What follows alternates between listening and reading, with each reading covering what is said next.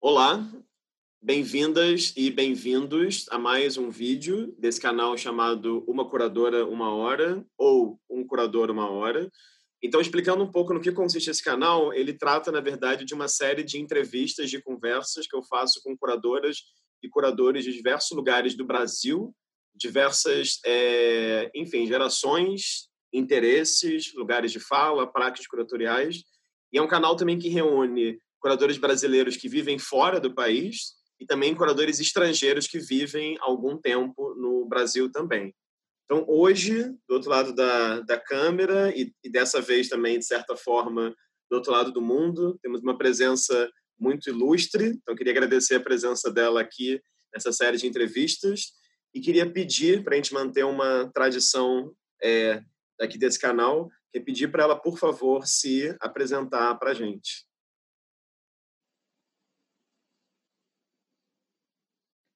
É, bom dia, boa tarde aqui. Meu nome é Juliana Baroni, eu sou historiadora da arte, fiz o, a minha graduação no Brasil, mestrado no Brasil e o meu doutorado na Inglaterra, aqui em Oxford. É um prazer estar aqui fazendo parte desse grupo de entrevistas com o Rafael. Juliana, obrigado pelo tempo, pela disponibilidade, pelo interesse também.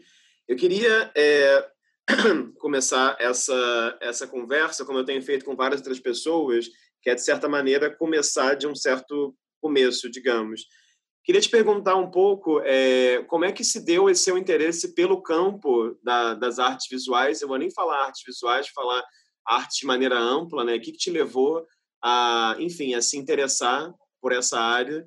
É, eu sei, como você falou aí agora, que você, claro, tem a graduação em História pelo Unicamp, Sei também que você fez a graduação em arquitetura pela PUC é, de Campinas, mas eu queria saber, talvez antes de a gente falar disso, né, como é que se deu o seu interesse pela, pela arte antes desse momento universitário, digamos assim? Uh, bom, eu acho que isso, na verdade, vem desde a minha infância, porque uh, eu tive ou o azar ou a sorte não sei, de ser parte de uma família de arquitetos e engenheiros. Então, uh, desde pequena, eu lembro que eu usava muito a biblioteca do meu avô, que era até um lugar mais ou menos proibido para criança, mas eu sempre achava um modo de entrar na biblioteca e folhear os livros dele. E ele tinha muita coisa de arte italiana, arte europeia em geral e também às vezes até em alguns projetos eu tive a chance de pequena ir em canteiros de obras e conhecer um pouco do fazer da arquitetura. Então a arte sempre foi uma coisa muito presente, muito parte da minha família. E desde então eu, eu achei muito interessante ver como esse modo de expressão visual uh, mexe com as pessoas e tem um lugar importante uh, no nosso mundo, na nossa cultura como um todo. Ótimo. E, e, você acha que, de certa maneira, isso que te levou também para o interesse de, de, estudar arquitetura na, na PUC, talvez? Uh, sim, eu acho que isso me levou. Eu sempre gostei muito de desenhar. Uh, me levou a estudar arquitetura, mas quando eu comecei a estudar arquitetura, eu me interessei também pelo lado mais teórico e histórico da arquitetura e da arte em geral. então, eu achei interessante ter não só o lado de entender o fazer, realmente o fazer do desenho, entender a lógica do desenho, mas entender o que está por trás desse, desse modo de expressão. E na época que eu comecei a fazer arquitetura na na PUC foi um momento no qual abriu o curso de História da Arte na Unicamp, dentro do departamento de História, mas foi um momento onde o curso começou a abrir. Então, era um curso novo que eu achei muito interessante. E aí eu decidi prestar, uh, cursar as duas universidades ao mesmo tempo e me dedicar mais à história da arte. Entendi. E como é que foi esse processo seu de fazer a graduação em, em História na Unicamp, né? Porque, claro, como você falou agora, é, o curso, na verdade, o curso, a pós-graduação né, em História da Arte na Unicamp é salvo engano, junto com a pós-graduação da PUC do Rio junto com a pós-graduação da Escola de Belas Artes do FRJ, algumas das primeiras pós-graduações em História da Arte do Brasil. Né? Então, claro, eu lembro que enfim, eu também, eu também fiz a pós-graduação na Unicamp, então eu lembro que tinha sempre essa discussão, né, de que na história, parece, se não me engano, que a pós-graduação da Unicamp era a primeira em História da Arte, enquanto que, acho que na PUC do Rio também, né, enquanto você tinha, no caso da, da UFRJ aqui do Rio, a pós-graduação dentro das artes. Enfim, queria só te perguntar é, como é que foi esse processo da graduação na, na Unicamp, no curso de História, e como é que foi o processo do seu mestrado também é, em História da Arte? É, então, quando abriu o curso de graduação, uh, não era uma graduação em História da Arte, né? Existiam, uh, para quem fazia História, existia a possibilidade de cursar algumas disciplinas optativas em História da Arte e mais tarde fazer um mestrado em História da Arte. Então, eu consegui montar um, uma seleção de cursos que me levava mais à história da arte dentro da graduação, o que foi interessante porque eu estudei não só uh, história da arte, mas um contexto histórico e até cursos de sociologia, filosofia, era um contexto intelectual muito interessante. Uh, nós tivemos cursos muito bons pelo Luiz Marques, o Nelson Aguilar, o Jorge Colli, era um, um trio de professores com diferentes especialidades, diferentes até um, approaches à história da arte, mas foi assim muito rico a formação que nós tivemos. E era um contexto interessante. Uh, nós sempre quisemos, na época que esse curso de graduação em História da Arte acontecesse, eu fiquei contente que depois uh, veio, né, num outro desenvolvimento veio acontecer. E o mestrado em História da Arte foi realmente uma conquista muito grande dentro do departamento e era um mestrado muito forte e eu acho até que um mestrado um pouco diferente, por exemplo, do que nós vemos aqui, porque era um mestrado relativamente longo, era de três a quatro anos, então era um mestrado não só de pesquisa, mas também de formação intelectual. E grande parte do conhecimento que, que eu tive em História da Arte realmente veio desse momento de graduação e mestrado no Brasil. Foram cursos muito bons e pensando retrospectivamente, comparando com os cursos que eu conheço aqui, uh, foram, foi uma experiência muito boa. Não é nada que, digamos, deixa a desejar. Foi realmente foram cursos muito sólidos, foi uma formação muito interessante e também uma das, das grandes assim uh, inovações e oportunidades que esse curso oferecia era de fazer pesquisa na Itália, no, no, meu caso, uma vez que eu estudava arte italiana. Então, foram oportunidades muito boas e que despertaram um interesse intelectual muito maior e uma coisa muito inovadora para o Brasil. Uhum. Agora, é, enfim, a gente vai falar muito sobre essa, essa pessoa durante a nossa entrevista aqui, eu tenho que te perguntar sobre isso, claro. Queria que você contasse um pouquinho sobre o tema do seu mestrado em si, que foi sobre essa, essa figura que te persegue, que você o persegue também nas últimas décadas, né, que é o Leonardo da Vinci. Queria que você contasse um pouco, assim, é, enfim, que, em que, que consistia o mestrado. E, claro, uma pergunta que é muito pessoal, existencial também, mas por que o Leonardo da Vinci, né? um, é, basicamente, um, eu comecei a me interessar pelo Leonardo, na verdade, foi quando eu estava cursando arquitetura. Uh, eu comecei a me interessar pela teoria da arquitetura, história da arquitetura, e eu comecei a me interessar na questão do fazer e do conhecimento por trás do fazer. E o Renascimento é um momento importante onde essas questões começam a se colocar de uma maneira um pouco mais pronunciada. Então, eu comecei a estudar um pouco a obra do Brunelleschi e a construção da Catedral de Santa Maria dei Fiori, e daí um passo, digamos, do qual o, esse estudo do Brunelleschi uh, proporcionou foi o estudo do Leonardo e da comparação entre as artes, o Paragone das artes. E foi um texto que foi essencial uh, na minha formação, e é um texto essencial, digamos, uh, para qualquer historiador, não somente um historiador do Renascimento, mas um intelectual que esteja interessado nessas questões do o que é arte, se, se existe uma divisão do conhecimento, se não existe uma divisão do conhecimento, o que é o conhecimento e o estatuto social do artista, por exemplo. Então, uh, nessa transição da arquitetura para a história, eu comecei a me interessar por esse texto teórico, que na verdade ele abre o Tratado da Pintura do Leonardo, é o, é o que hoje significa o primeiro livro do Tratado da Pintura do Leonardo. E daí, na graduação em História, eu fiz uma iniciação científica uh, estudando esse texto, e esse estudo me levou a fazer uma tradução anotada sobre esse texto e uma discussão sobre um, a comparação das artes no Renascimento e, no caso específico, da corte uh, dos Sforza em Milão, uh, Visconti Sforza em Milão.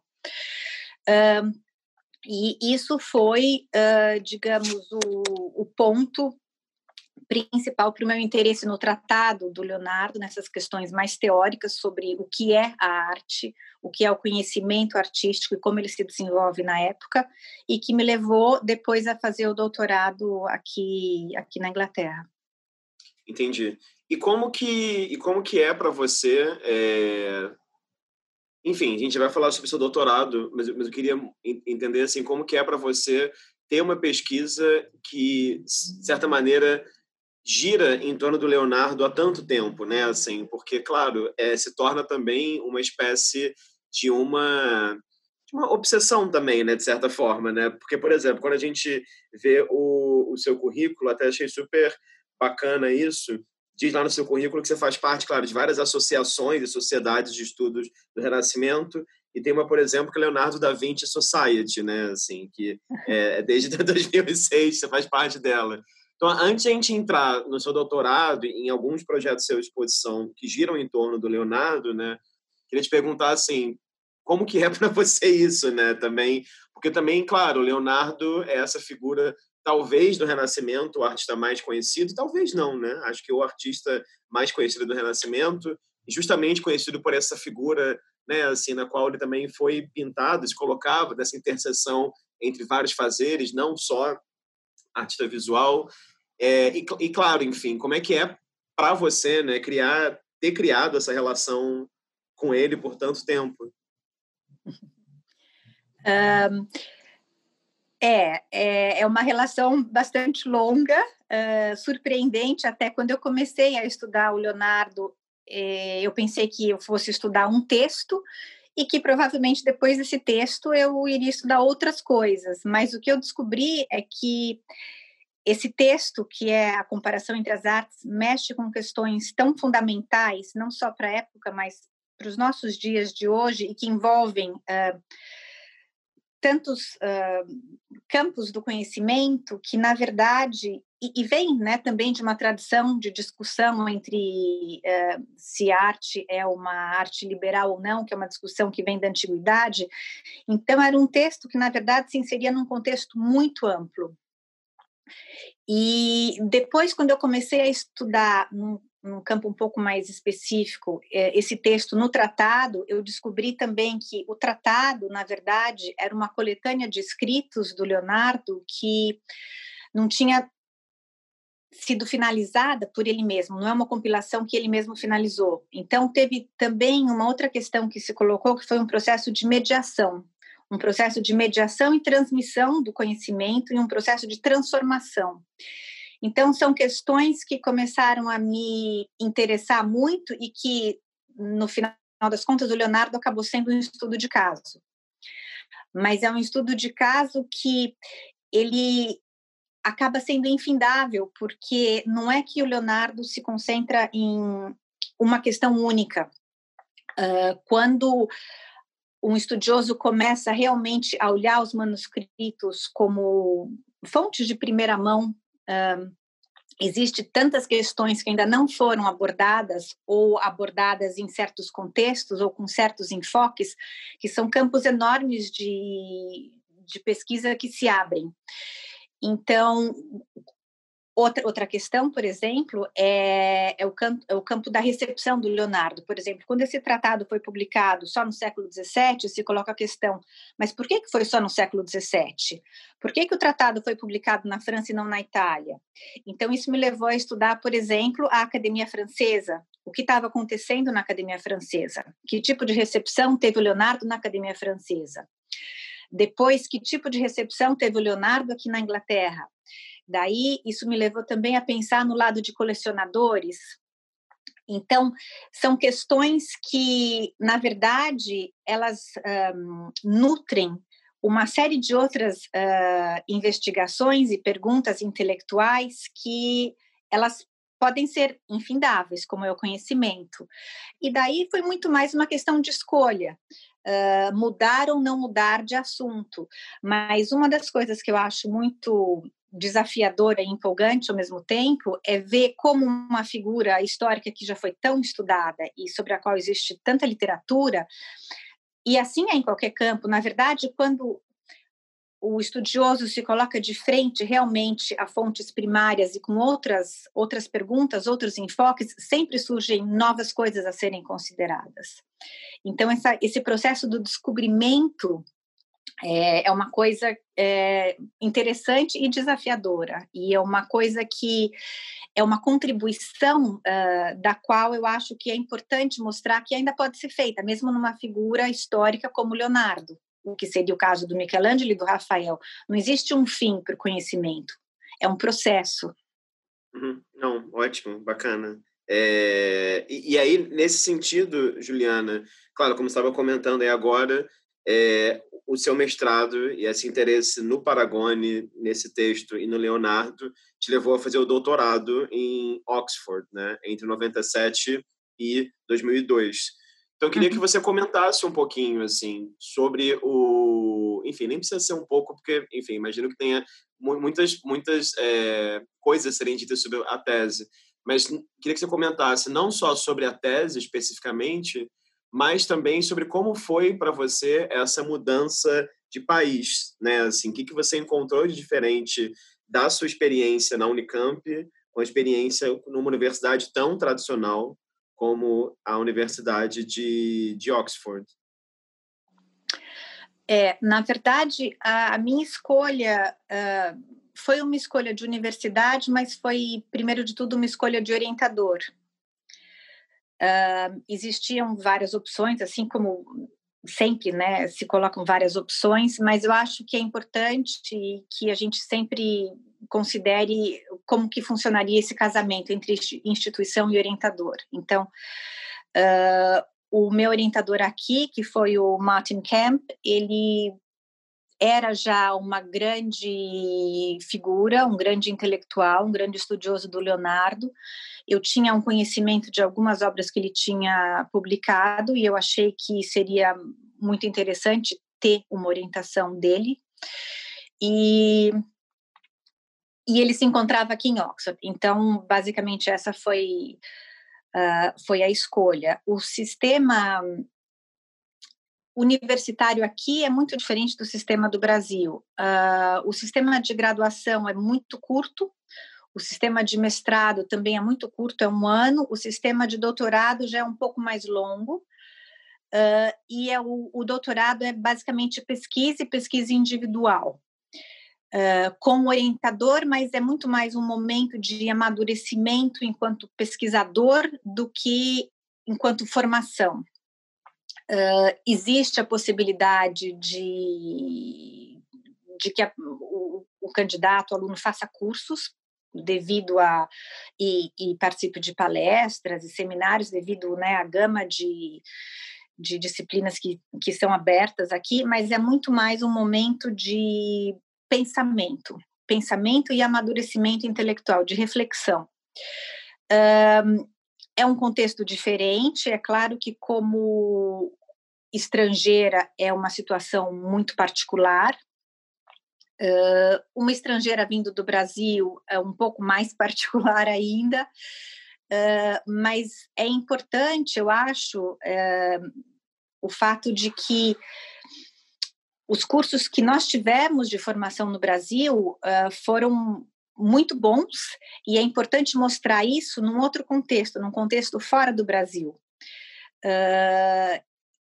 E enquanto eu fiz o meu doutorado aqui, eu tive a chance de participar de alguns grupos de pesquisa internacionais, com alguns estudiosos americanos, italianos, e assim que eu acabei o doutorado, de escrever um livro com o meu orientador, então os campos acabam se abrindo e tornam as coisas um pouco mais possíveis. É, você colocou que é um pouco um, fora do comum ou não esperado que uma pessoa que vem do Brasil se insira fora do Brasil trabalhando não com arte brasileira ou latino-americana, eu concordo. E na verdade eu até penso, será que foi um acerto ou um erro meu?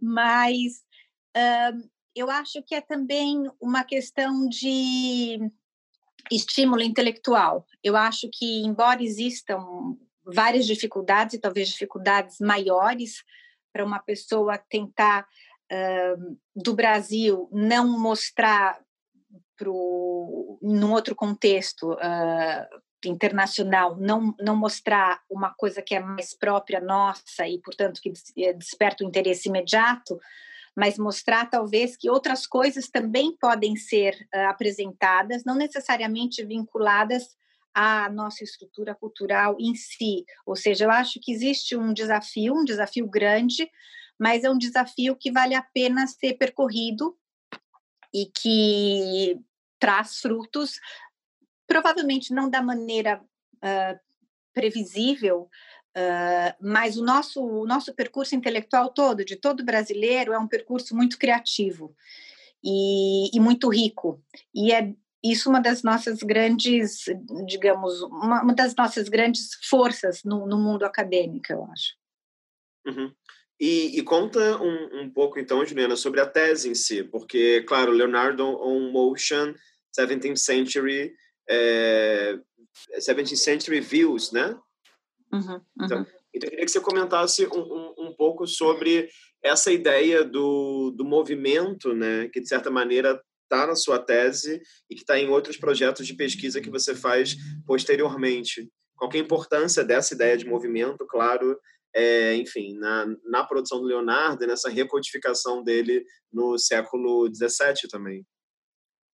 Uhum, sim. É, então, é, no, no, doutorado, eu resolvi me concentrar sobre um livro específico do tratado. O tratado é muito grande, Uh, e nesse, nesse livro, que é sobre o movimento, eu fiz um estudo comparativo do texto e das ilustrações, basicamente.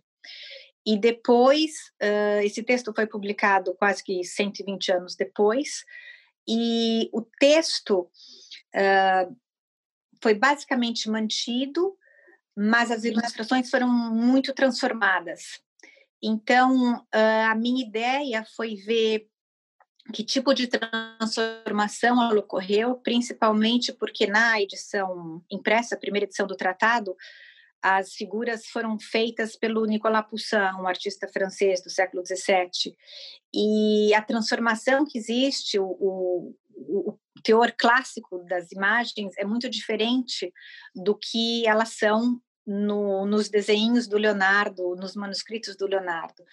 Então, a ideia foi mostrar como o texto foi uh, basicamente mantido, mas como visualmente a mensagem foi completamente transformada dentro desse contexto acadêmico clássico e, e o contexto da, da, academia francesa. Então, foi basicamente um texto, um, uma tese sobre o texto, né, sobre a escrita e sobre a imagem. E essa questão texto e imagem é uma é uma coisa que me interessa muito e no Leonardo é, elas são indissociáveis ele pensa e escreve. Uh, as duas fazem parte do momento de reflexão e de expressão dele. Uh, é, é, um, é, uma tese que, centrada na questão do movimento, uh, nesse caso foi o movimento humano, o movimento corporal, mas que me levou depois a pensar o movimento de uma maneira mais ampla na obra do Leonardo, porque, na verdade, o movimento é uma questão fundamental. É, o movimento da terra, uh, o voo dos pássaros, o movimento das folhas. Ele pensa a natureza como quase que como um ser em movimento. E o, o pensamento analógico dele é, é, muito forte. E as analogias que ele faz entre o corpo humano, o corpo da natureza e também, uh, digamos, o, a estrutura mecânica, né, a estrutura uh, de balanças que regula essa questão do movimento. Então, isso me levou depois a pensar algumas exposições nas quais a questão do movimento se apresentava, mas não simplesmente do movimento humano, mas do movimento numa dimensão um pouco maior. Entendi. É, eu, claro, eu teria uma ou duas perguntas ainda sobre que tem a ver com a sua tese com o Leonardo, mas eu vou deixar para fazê-las daqui a pouco, quando a gente comentar alguns dos seus projetos de, de exposição. É, eu queria, na verdade, então, te perguntar, porque olhando o, o seu currículo, lá diz que em 96 você teve uma experiência como curadora de uma coleção particular em São Paulo, de arte italiana e de arte francesa. Então, para a gente abrir assim, esse capítulo dos seus, das suas experiências com curadoria, eu queria que você comentasse um pouquinho dessa, dessa experiência. E eu te pergunto isso por quê, Juliana? Porque eu tenho aprendido nesse processo desse canal e nessas entrevistas que eu tenho feito também, que no Brasil, não vou nem colocar infelizmente, tá? Não vou botar nem felizmente nem infelizmente, vou apenas fazer a constatação que muitas vezes se associa a ideia de curadora ou de curador à arte contemporânea. E isso é muito diferente do caso da Europa ou mesmo da Ásia ou mesmo, enfim, dos Estados Unidos, né, que você tem curadoras, curadores especializados nas mais diversas linguagens e momentos da história. Então, claro, olhando a sua trajetória, apenas como começo, né, me chamou a atenção essa curadoria de uma coleção, né, de arte italiana e francesa. Então, como é que foi essa primeira experiência para você lá em 96? Então, foi, foi interessante, foi até graças ao Luiz Marques que essa curadoria aconteceu. Era um colecionador privado que uh, tinha acabado de fazer uma aquisição grande de obras italianas e ele precisava que alguém estudasse, catalogasse essas obras, enfim. E foi uma experiência importante porque uh, no Brasil, eu acho que até o, o tipo de estudo que se desenvolve, mais ainda em relação a, no, no caso, arte italiana, é muito mais um estudo historiográfico do que um estudo do objeto em si, principalmente porque as grandes coleções não se encontram no Brasil. Então, essa possibilidade de estudo da coleção desse colecionador em específico foi muito bom, porque eu tive esse gosto de olhar o, o original e entender, conseguir aprender uh, as, as, as, particularidades que em reproduções muita, muitas vezes se perdem. Uh, então, foi uma experiência interessante, eu acho que ela realmente abriu uh, um, um campo de trabalho, de estudo que eu não tinha pensado até aquele momento. Quando eu vim para a Inglaterra, eu percebi que o campo de curadoria, como você bem colocou, é um campo muito mais amplo uh, e é um campo que o campo de curadores de museus é um campo muito forte, uh, é muito vinculado ao campo das universidades, muitos museus são parte dessa estrutura universitária e fazem com que até o ensino da história da arte seja muito mais integrado com as coleções, o que é muito interessante. Uh, e ela coloca, mais uma vez, essa grande questão do, do que é original. Qual que é o valor do original? Qual que é o valor de você usar reproduções ou de pensar em outras formas de exposição, preservando o original ou dando acesso de modos diversos ao original? É claro que a questão do original é uma questão digamos, o original ele tem um valor único, ele não é, uh, não é possível trocá-lo por nada, ele é irreplaceable. Mas existem modos nos quais, às vezes, através do uso da tecnologia, é, o original consegue se revelar de modos diferentes. Existem estudos científicos de análise das obras de desenhos ou pinturas nas quais é possível um entender muito mais a fundo e mais especializado do que nós temos a olho nu, e são questões que realmente elas se entrelaçam e que têm que, eu acho, que serem vistas de uma maneira integrada e que oferecem possibilidades ao público muito mais vastas e que também podem ser exploradas num campo de, exposições. É, e é interessante também pensar nessa discussão sobre o original, nesse recorte histórico com o qual você costuma trabalhar, né, o século XVI, XVII, enfim, o século XV, que seja, é, é, interessante pensar como tem um dado da conservação das obras também, né? Então também Certamente. nem sempre é possível mostrar as coisas, né? Especialmente no caso de desenhos, né? O papel é muito frágil nesse sentido. É... Daí, Juliana, fiquei curioso em te perguntar, claro, dando um, um, um salto aqui histórico de 96 para 2011, ou seja, já estava morando é, na Inglaterra, já havia também terminado a sua tese já há um bom tempo, estava já trabalhando como, como pesquisadora é, na, na universidade, na, eu não sei se nesse período, em 2011, mas estava já vinculada à, à Universidade ah, de Londres. Uhum, Exatamente. Sim. Então, eu queria te perguntar como é que foram essas duas experiências na Ambrosiana, esses dois projetos que você fez lá, dois projetos uhum. que dizem respeito ao Leonardo, né? Esse 2011 tem a ver com a ideia de movimento também, estudo de movimento, e os 2014 que tem uma relação com o Tratado da Pintura. Então, queria te perguntar, assim, justamente, como foi a experiência de pensar essas duas posições e é, a pergunta que eu ia fazer, né, lá atrás sobre a tese, que era também te perguntar, e eu sei que é super perverso perguntar isso, poderia dar uma palestra de cinco horas sobre esse assunto, mas qual que é o lugar do, qual a importância do desenho para o Leonardo da Vinci, né?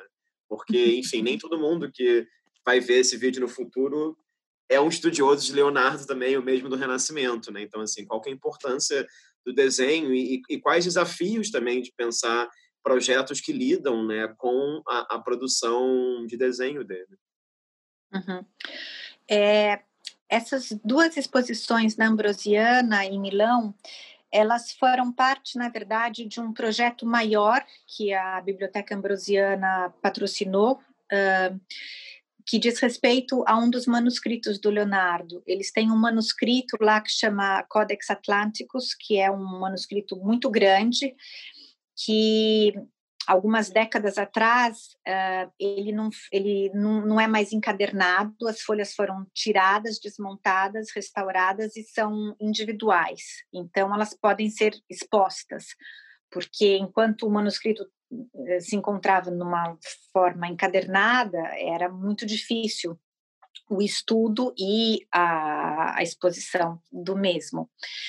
Então, a Ambrosiana patrocinou um, um, ciclo de exposições, digamos, que aconteceu ao longo de três anos, exposições temáticas, e o curador geral uh, desse projeto, que é o Pietro Marani, ele uh, conversou e convidou alguns estudiosos a desenvolverem exposições menores temáticas sobre essas folhas, Uh, eram só qua, uh, 40 folhas uh, do manuscrito que iam, ser expostas, então era um contexto bastante já pré-determinado em termos do espaço expositivo e do número de obras. Uh, era uma escolha muito mais sobre o conteúdo a ser mostrado. Uh, foi uma experiência importante porque uh, parte da exposição e do, do, processo de curadoria foi o estudo direto da, desse material, dessas folhas. É, é, é muito difícil uh, os pesquisadores terem acesso ao manuscrito original. Normalmente, o que é dado são ou facsímiles ou microfilmes. Então, esse contato direto com o original é uma coisa importante para o campo da pesquisa. Vários elementos novos foram descobertos próprios ao papel, como você estava falando. Uh, o papel tem algumas marcas, o processo do desenho do Leonardo, uh, às vezes não é só, por exemplo, os desenhos à caneta, não é só a parte da caneta que realmente faz parte do desenho dele. A caneta é o processo final. Tem toda uma arqueologia do desenho, tem todo uh, um substrato, tem várias camadas de trabalho uh, até ele chegar nesse desenho final, a caneta, que são difíceis de ser vistas em reprodução ao, ao olho nu. Então, tem vários traços que são uma, uh, uma ponta seca, na qual primeiro ele faz um, um tipo de um esboço, um estudo depois ele pode transferir um desenho de uma folha para outra e daí ele cria em cima uh, desses desenhos. Tem todo um processo de raciocínio visual que muitas vezes se perde em reproduções ou em exposições nas quais esse percurso, esse caminho não é endereçado.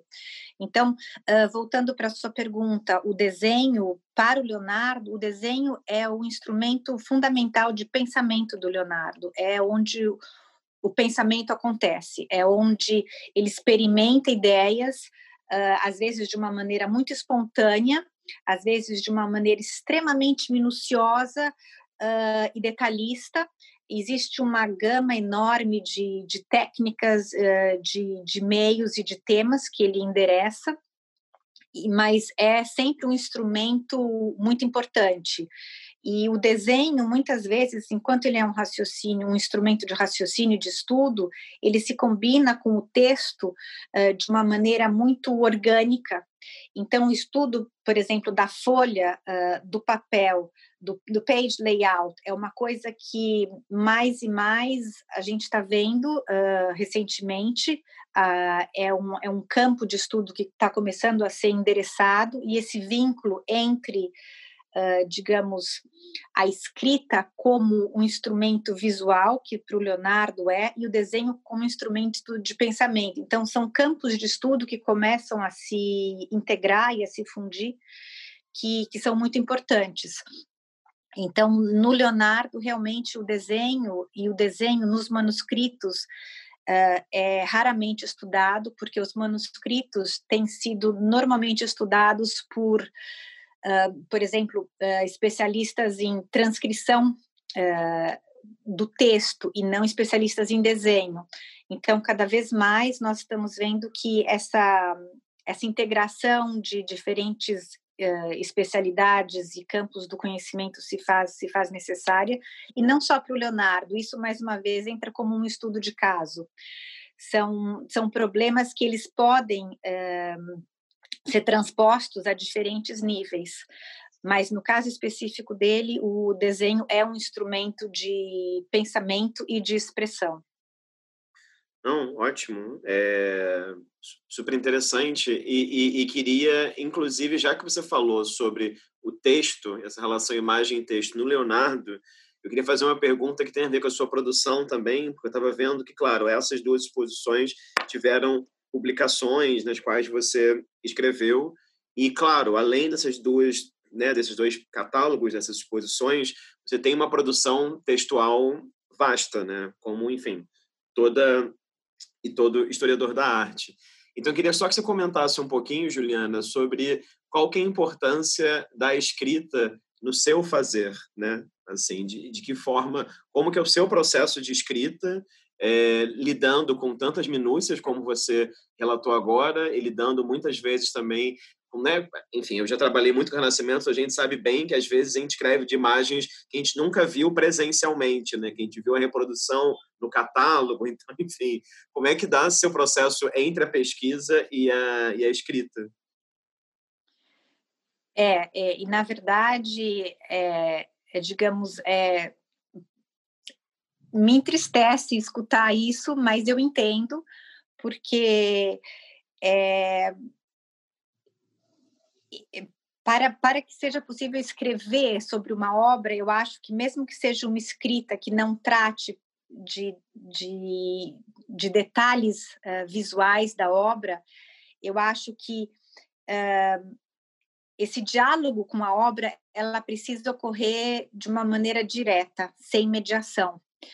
Uh, e, mas eu entendo as limitações que nós temos, uh, mas eu acho que eh, esse processo da escrita, na verdade, tanto o processo da escrita como o processo de tradução ou processo de curadoria, eles são todos baseados num processo de pesquisa muito muito rigoroso. Eu acho que, na verdade, tudo isso se volta a, essa vontade de conhecer o objeto, fazendo uso do maior número de fontes que, que seja possível, uh, e um processo de reflexão em cima dessas fontes e um processo de pensamento histórico, de respeito histórico. Uh, mas esse processo da escrita, no caso da curadoria, eu acho muito interessante porque é um processo da escrita que tem que ter uma tradução visual e uma tradução visual para um público diferente e num contexto que tem que ser pensado em função da obra.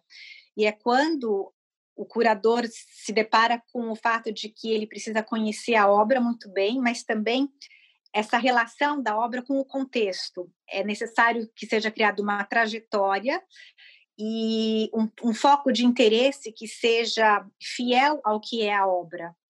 Então, a, é um processo muito complexo de curadoria, mas é um processo muito bonito. E é um processo onde basicamente a linguagem é feita de um modo visual, que na verdade é o que é a obra que está sendo vista e como ela foi produzida. Então, de uma certa maneira, o processo de curadoria, como eu vejo, pelo menos no meu trabalho, é um processo quase que de um ponto de chegada, onde esses vários campos do conhecimento se fazem presentes. E é claro que de instituição para instituição um, existem muitas mudanças ou muitos requisitos, é, é, muito difícil que exista uma liberdade total no que se possa ou não se possa fazer, mas esse essa trajetória toda dessa, desse conhecimento da obra, do contexto e do espaço é um, é um desafio que eu acho que para um historiador da arte é uma coisa também muito gratificante. E Sim. eu acho que hoje, hoje em dia, ainda mais com esses avanços tecnológicos, existem vários modos de expor que podem e estão sendo revistos. A dificuldade é que não se perca de não, não se perca o, o contexto histórico da obra e a verdade da obra. Eu acho que um dos grandes perigos dos avanços tecnológicos é de que se expõe a coisas que são visualmente interessantes, mas que, na verdade, a parte do conteúdo é muito sumária. Então, existe também uma necessidade de um diálogo ali muito atento e muito cuidadoso, mas com essas novas possibilidades que se apresentam, eu acho que é sempre um campo que possibilita novas tentativas e novas buscas fazer uma pergunta justamente sobre uma esse termo que enfim que eu falei você falou agora também que é o termo historiador da arte né? É, eu nem tinha planejado te perguntar isso mas você falou agora veio isso na minha cabeça. Você acha que é essencial que todo curador de artes visuais tenha uma formação em história da arte? Uh, não, eu não acho que é essencial. Uh, eu acho até que essas divisões de disciplinas que nós temos são divisões muito artificiais e a formação de qualquer intelectual ela é muito variada, uh, mas eu acho que um certo rigor histórico é muito bem-vindo.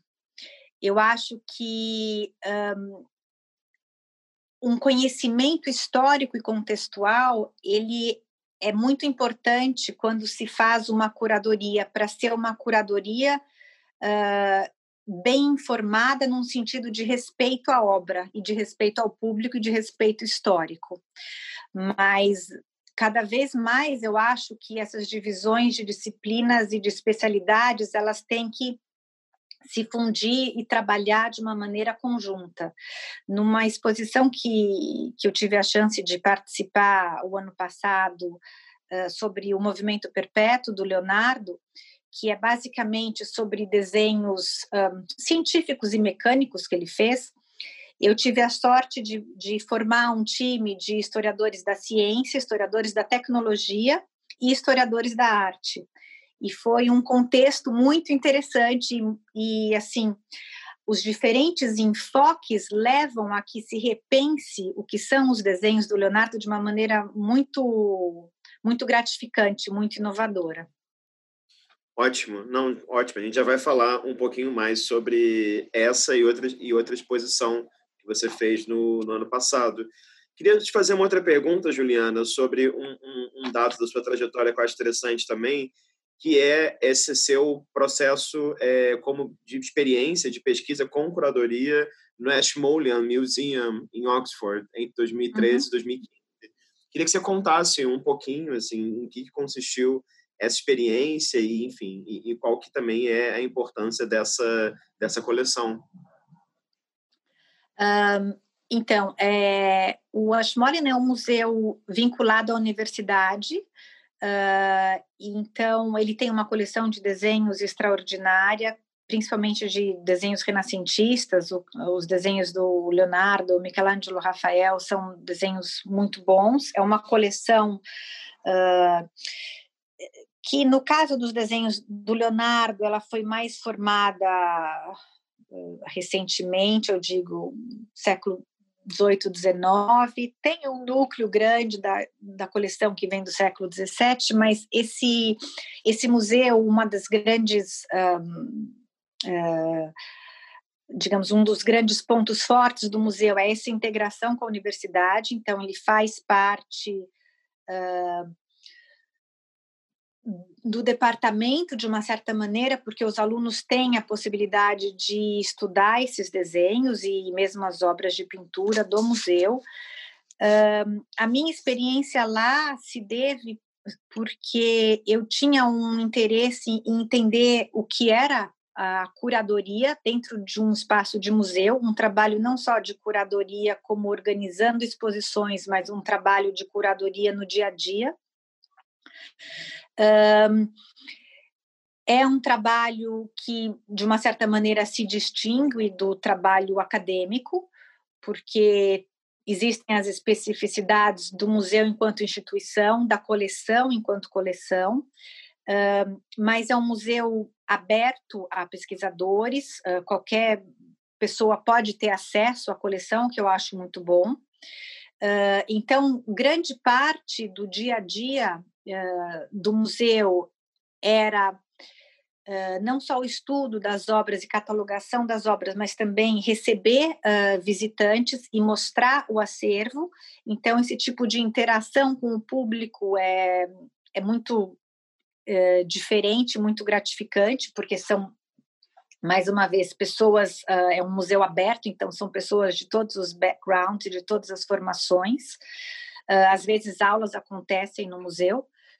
Uh, então, eu achei, achei muito interessante. Teve um lado de catalogação que uh, era muito mais técnico, é uma coisa que se distancia um pouco do lado acadêmico, uh, mas de um modo geral, uh, eu acho que foi um, uma experiência importante uh, na minha formação e, e, e, também nesse, nesse contato com, com pessoas e expectativas diferentes do público. Ótimo. E, e, claro, imagina ter sido uma experiência também que contribuiu, né, enriqueceu a sua experiência, a sua, enfim, o seu olhar curatorial e também, claro, contribuiu a esses dois projetos que você fez no, no ano passado, né? Então teve essa uhum. primeira exposição, Leonardo in Perpetual Motion, e a segunda exposição, a Mind in Motion, a, a segunda na British Library, essa primeira é, na Peltz Gallery, certo? Peltz Gallery, uhum. e também no Museu uhum. Galileu. Em Florença. E, uhum. Em Florença, isso. Então, eu queria que você comentasse, é, Juliana, sobre esses dois projetos que lidam com essa ideia de movimento, de novo, mas como você falou antes, né, não necessariamente movimento da figura humana, e sem essa ideia de movimento perpétuo, né? Assim, que o, esse motor perpétuo, né? Que o Leonardo não só escreve, mas também desenha. E tem um dado uhum. que me uhum. chamou a atenção nas imagens que eu encontrei na internet sobre a exposição, as exposições, que toca numa coisa que você comentou aí há pouco, que é esse desafio também de como recodificar o desenho do Leonardo, né? para um mundo contemporâneo, ou seja, como não restringir a exposição a mostrar desenhos originais ou facsimilados e sim proporcionar ao público uma experiência peculiar, né? Que muitas vezes se dá com a tecnologia digital. Então, enfim, acho que você, né, como você acabou de falar, que você reuniu especialistas de diferentes áreas, acho que seria bacana você contar como é que foi esse processo de concepção dos projetos. Então, é, foi super interessante porque um, uma das grandes dificuldades desses desenhos uh, técnicos do Leonardo são, primeiro, que eles são muito pequenos. Alguns têm dois centímetros, eles são minúsculos, mas o nível de detalhe é absurdo quando se pensa no, no, no tamanho do desenho e na precisão com que ele é desenhado. Uh, então, uma das questões era como Leonardo chegou nesses desenhos. Então, isso nos levou a pensar em todo o processo uh, de pensamento do Leonardo e até um processo de autocompilação que ele faz, não só de textos, como de desenhos, até ele chegar em certas formas que, nesse caso, são tem uma tipologia de desenhos do movimento perpétuo. E daí, a outra grande questão era como mostrar esses desenhos minúsculos e que a maioria deles uh, apresentam sobreposições de vários níveis de uma estrutura mecânica uh, para o público e como fazer isso uh, compreensível para o público. Então, nós tivemos a ideia de fazer uma reconstrução do processo de desenho de alguns dessas, dessas algumas dessas estruturas do movimento perpétuo então, nós olhamos a arqueologia do desenho, onde está, por exemplo, uma, como que o Leonardo I chega nessa estrutura da roda.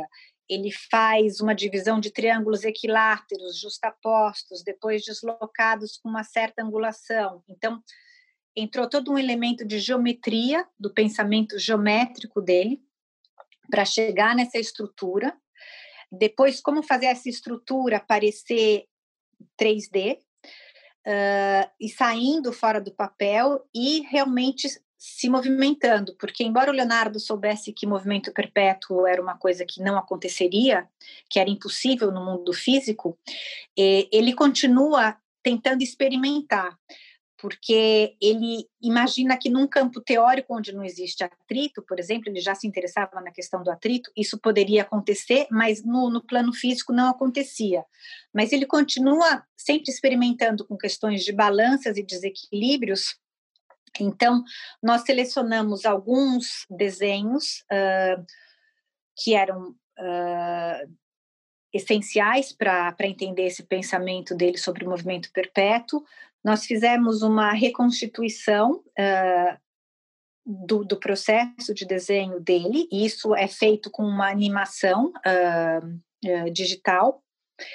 E depois nós colocamos a estrutura, fizemos uma leitura da estrutura bidimensional para passar em três dimensões e em movimento como se fosse uma é uma experiência um, de mixed reality, é uma realidade virtual, mas na qual ainda se vê o, o contexto em volta.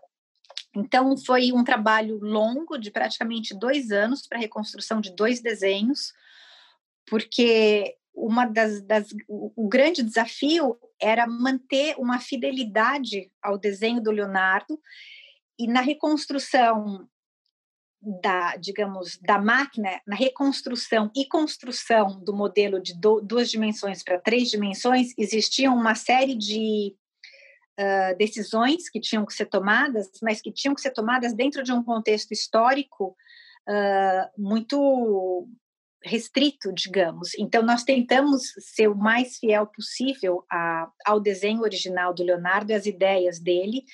Então, cada passo de digitalização e de animação foi muito estudado para que não fosse tomada nenhuma liberdade que não fizesse parte daquele contexto histórico. E quando certas liberdades tiveram que ser tomadas, porque certos desenhos ou certas eh, prescrições do Leonardo não se enquadram necessariamente num, num quadro museológico de exposição.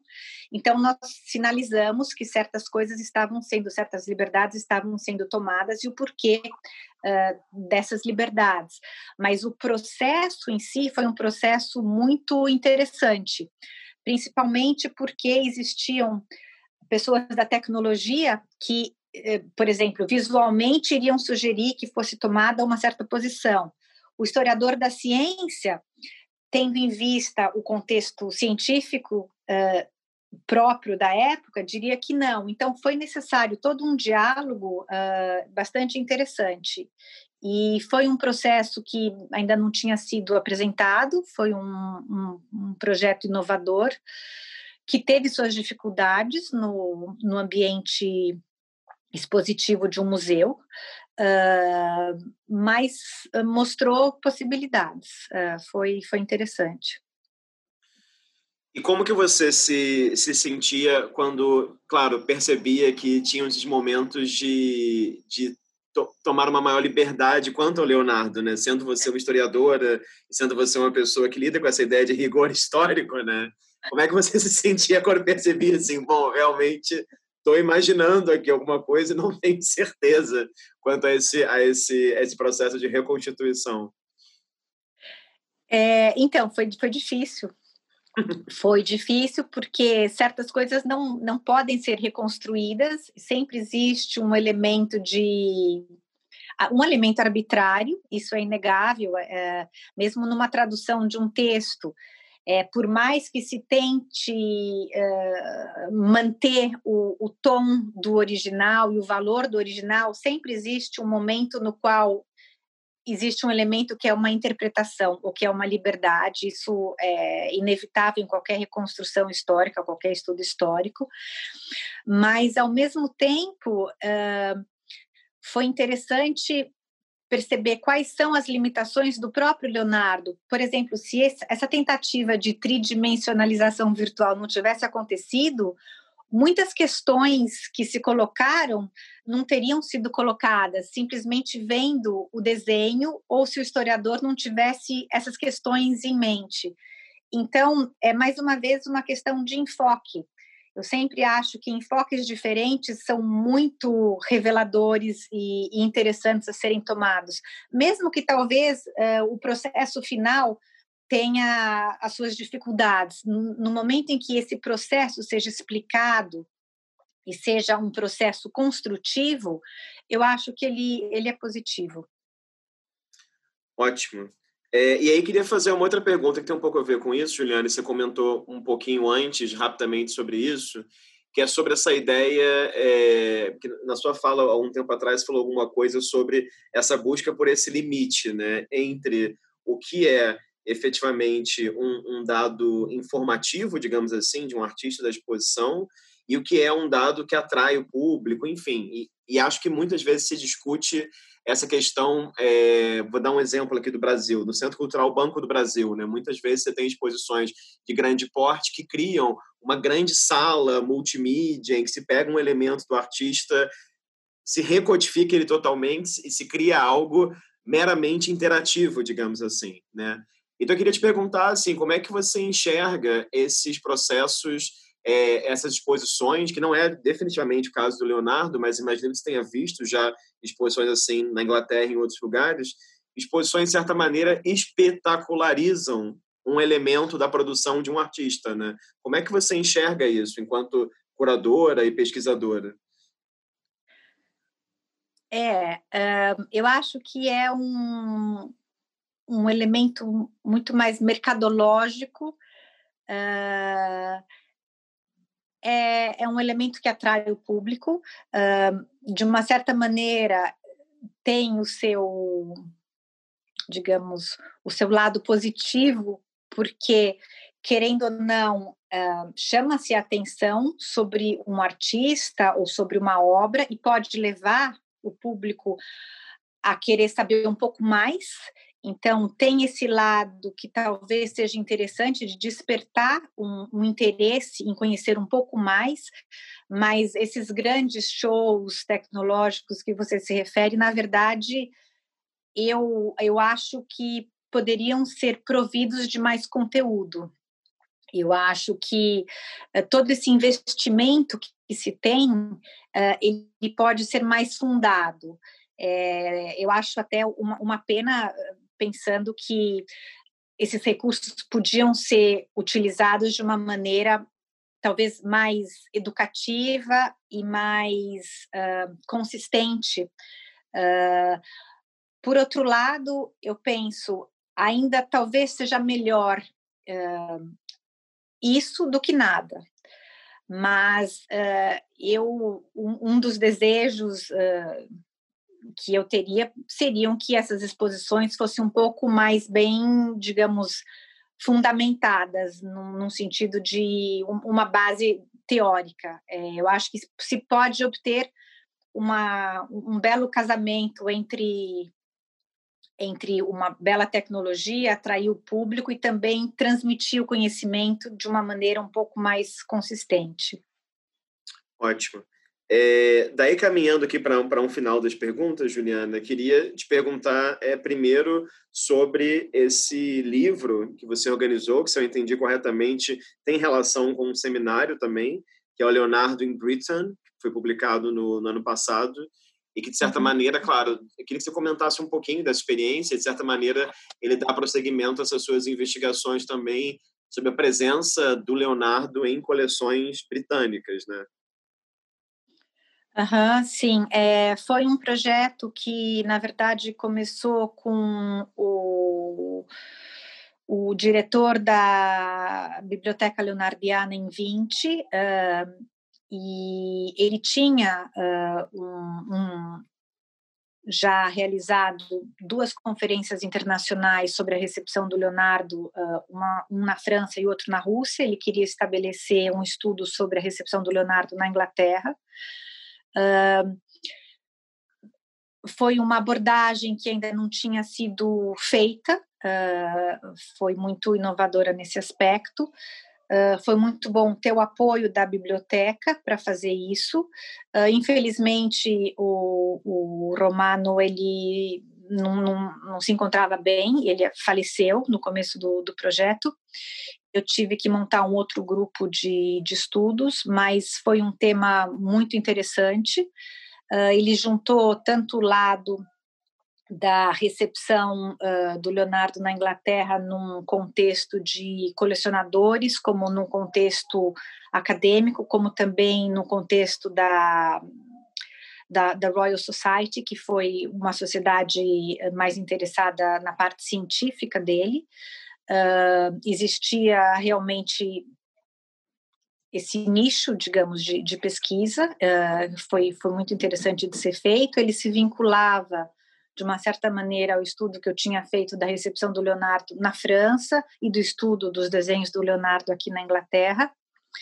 E do lado uh, organi de organização do projeto foi também eh, muito interessante, porque foram várias instituições que, que tiveram presentes, foi a National Gallery, foi o Warburg, uh, o British Museum, uh, a minha universidade, uh, Birkbeck, e a Biblioteca Leonardiana e o Kunst, em Florença, então foi um grupo de instituições que Uh, confiaram nesse nesse projeto e nos apoiaram. Então foi foi muito interessante e, e é o tipo de, de estudo que eu espero que tenha repercussão no sentido de que leve uh, a outros estudos onde essas várias instituições se, se juntem e, e esse processo de, de estudo da recepção do Leonardo, é, como eu tinha falado, é mais um estudo de transmissão do conhecimento, né? A pergunta que está por trás disso é como esse, esse, esse, esse conhecimento ele é transmitido, ele é reinterpretado, ele é assimilado, uh, por que que acontecem essas variações? Então são questões que são muito muito atuais e quais são a, as estruturas, né, que permitiram a um ou outro tipo de reação ao que ou de interpretação ao que estava sendo apresentado. Uh, foi um, um, projeto que envolveu muita pesquisa na, estrutura da conferência, na estrutura do livro, que embora participaram 23 uh, historiadores no, no livro, eu queria que o livro tivesse um caráter de não de contribuições independentes, mas que existisse também um elo entre uma contribuição e outra, que fosse um livro né, consistente enquanto uma, um estudo da recepção do Leonardo na Inglaterra. E foi, foi, foi muito bom. Foi um dos livros que participou da comemoração dos 500 anos, que foi um, um ano bem uh, rico o ano passado, com muitos eventos uh, importantes e, e, de peso. E eu só espero que não sejam necessários comemorações de 500 anos de morte ou de nascimento para que esses estudos sejam, sejam feitos. Não, é, e é interessante pensar também, não sei se você enxerga assim, quando você faz um projeto como esse, mas como também, de certa maneira, há um processo curatorial aí também, né? De organização de um seminário, de, de quem você convida para o livro, né? Não sei, não, não, sei, enfim, se você consegue relacionar essas duas práticas, né, assim, no seu sem fazer. Dúvida, de... Sem dúvida, é. é. um, é um processo de gestação, digamos, é muito muito atento para que seja é, realmente para que exista um, um balanço no, no trabalho final e sendo um livro com várias contribuições e não um livro de um único autor, é, existem, claro, maiores dificuldades, mas por um lado tem uma riqueza muito maior, porque é um trabalho colaborativo importante. Ótimo. Daí, Juliana, uma, uma pergunta final, é, enfim, que para mim vai ser, acho que é um pouco inevitável fazer essa pergunta, depois da nossa conversa toda aqui, que é, é, como que você enxerga hoje em dia, vão ser duas perguntas, é verdade, ia ser uma só, mas surgiu uma outra questão aqui. Como que você enxerga hoje em dia, né, partindo do princípio que você já mora na Inglaterra há mais de duas décadas, né, como que você enxerga é, primeiro, o campo dos estudos sobre renascimento, né, nesse sentido amplo, não estou nem me restringindo só à curadoria, não, mas como que, o que, que você enxerga de mudanças né, lá do começo do doutorado para hoje em dia, e como que você enxerga também essas mudanças especificamente no Brasil, né, assim, visto que você, mesmo estando aí, de certa maneira, enfim, você segue tendo contatos no Brasil, publicando é, vez ou outra no Brasil também. Então, o que, que você sente que, que mudou lá do, do seu começo como pesquisadora para agora? Ah, é, são questões muito muito boas, muito abrangentes, Rafael. uh, é, uh, bom, uh, em relação aos, aos, estudos sobre renascimento, é, eu acho que de certa forma essa ideia de que um, os estudos, não, não sei se aqui era muito muito presente essa ideia quando eu cheguei, que basicamente tudo que podia ser estudado sobre o Renascimento já foi estudado, então o campo se esgotou. Uh, eu, eu não acho que o campo se esgotou, eu já comentei com você, eu acho que depende muito do, do enfoque e do modo como as coisas são vistas e analisadas uh, e levadas em consideração. Mas uma coisa que eu sinto muito mais uh, presente é a questão da interdisciplinariedade. Uh, e eu acho que, de um lado, isso é muito bom, uh, porque traz perguntas novas e, e contextos novos. Por outro lado, me preocupa um pouco só interdisciplinaridade, porque às vezes falta conteúdo. Uh, eu acho que ao mesmo tempo em que é bom diversificar, também é importante que certas coisas sejam entendidas a fundo, exploradas a fundo. Eu acho que são dois movimentos que precisam ser usados e pensados juntos. Uh, em relação ao estudo no Brasil, é, eu confesso que nesses últimos anos eu tenho tentado dar conta dos meus estudos por aqui e graças a Maria eu tenho uh, algum contato com, com os estudos do Brasil, ao Luiz. Uh, eu acho que eu fiquei muito feliz em saber que existia, estava abrindo uma graduação em História da Arte na Unicamp. Eu fico muito contente em saber também que a FRJ tá, também está muito forte. Eu acho que a presença da Maria uh, no departamento foi, foi positiva. Os alunos dela indo para a Unicamp, indo para fora, assim como você é um exemplo concreto disso, eu fico muito contente. Uh, eu tive recentemente contato com outros alunos por ocasião do, do livro comemorativo para aposentadoria do Luiz Marques. Eu vi que, uh, na minha época, quando eu entrei no mestrado, nós éramos em três, quatro. Uh, hoje em dia, existem 10, 15, 20 historiadores sérios produzindo, uh, abertos. Eu acho isso uma grande conquista eu espero que isso uh, seja cada vez mais uma realidade. E eu entendo da dificuldade, porque eu sei a posição que o, o, Brasil está, que tem passado e como ele é visto, mas eu acho que é uma grande conquista e eu acho que é possível, sim, a história da arte tem lugar no Brasil. Uh, são situações difíceis, mas são situações, são desafios que valem a pena ser, ser percorridos e são uh, conquistas não só pessoais, são conquistas que transcendem o nível pessoal. E isso eu acho importante que seja mostrado e que, que seja valorizado, porque é o, na verdade, são, é o ensino, é cultura e são, são questões fundamentais uh, que, que têm que ser uh, levadas em conta, seja numa situação do Brasil, dos Estados Unidos ou da Europa. Ótimo. Caso você fosse montar essa exposição do, do Leonardo né, sobre o movimento contínuo, é, movimento, enfim, perpétuo no Brasil, você acha que ela deveria sofrer algum tipo de alteração, digamos assim, das versões que você mostrou na Europa? Ou você acha que, apenas como estudo de caso, apenas como um exemplo, assim, ela poderia uhum. ser apenas repensada espacialmente num outro país? Um, é uma pergunta interessante. Eu me fiz essa pergunta algumas vezes. Um, uma, uma das das questões que nós colocamos nessa exposição foi justamente isso. É, a exposição de Londres foi uma exposição piloto, que nós desenvolvemos e adaptamos para um contexto em Florença. E a ideia seria fazer uma exposição que tivesse um núcleo e que esse núcleo pudesse ser depois desenvolvido para diferentes sedes institucionais.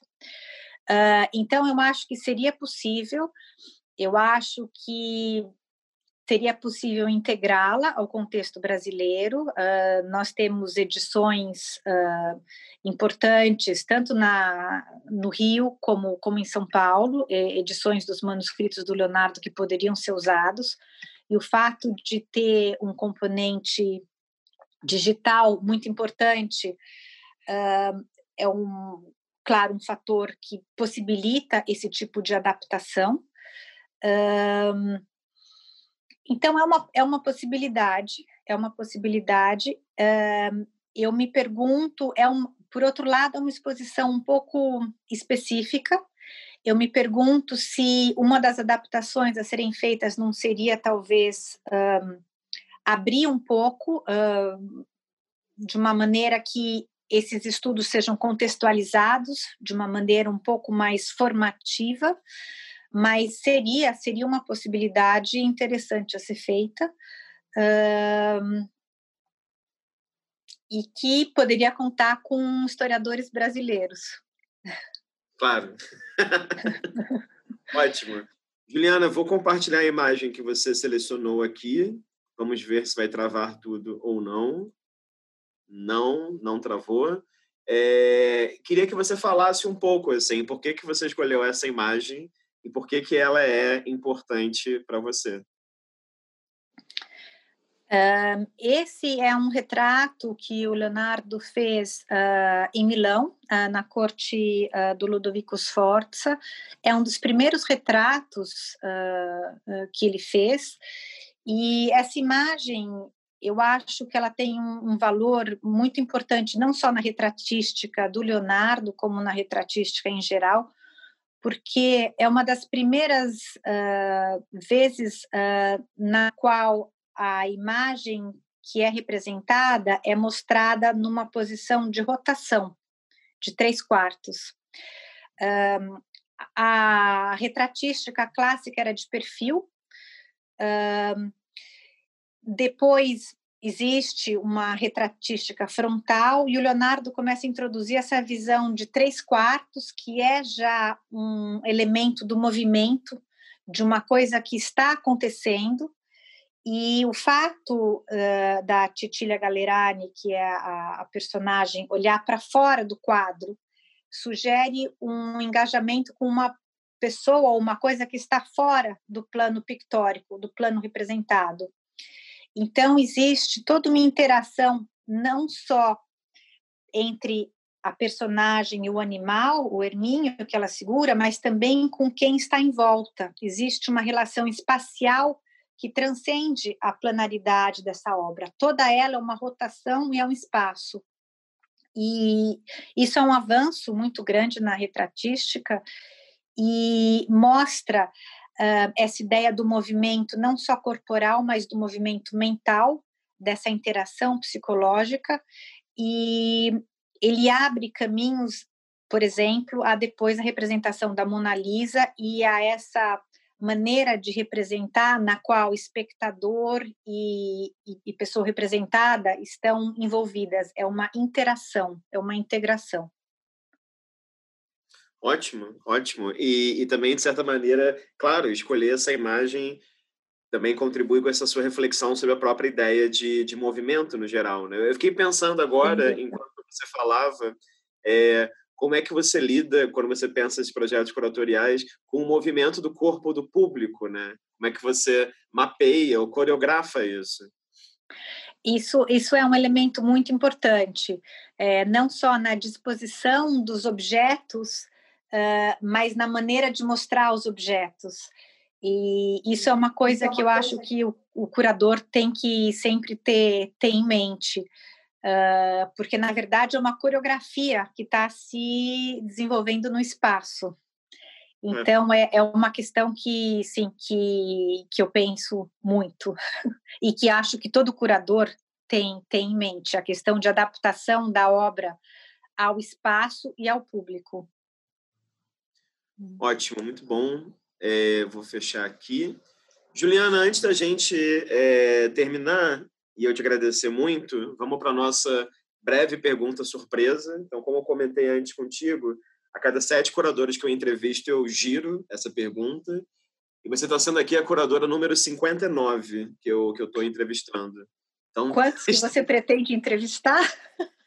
Então, eu pretendi entrevistar 100. Aí, depois de 100, eu pretendi entrevistar 120. E agora eu estou fazendo uma lista aqui com pessoas que eu acho que são essenciais, diversos lugares do mundo, do Brasil, etc. E eu acho que eu vou ter que entrevistar 150. E daí, a pergunta que eu estou fazendo dessa vez é, é... Enfim, vai ser interessante fazer isso para você, porque acho que tem muito a ver. Eu queria que você dissesse uma viagem que você fez que você sente que mudou a sua percepção enquanto curadora. E no seu caso, já vou falar uma coisa assim: não vale falar a viagem para a Inglaterra fazer doutorado, porque outras, outras pessoas que eu perguntei falaram, ah, a viagem que eu mudei para a Alemanha. Eu pensei, bom, então assim, uma outra viagem, né? Depois que você, enfim, começou a, a né, você tem uma prática maior como curadora também, que você falasse uma viagem que você sente que foi importante para mudar alguma coisa na sua percepção. Uh, na verdade, eu acho que foi uma viagem para Roma que eu fiz, a primeira viagem que eu fiz para Roma. Uh, eu acho que ela não mudou só a minha percepção enquanto curadora, na época eu nem pensava em fazer curadoria, mas ela mudou a minha percepção do espaço, de como o espaço é aprendido. Uh, a primeira vez que eu fui para Roma, eu estava fazendo, terminando a graduação na Unicamp, e eu conhecia algumas obras por reproduções.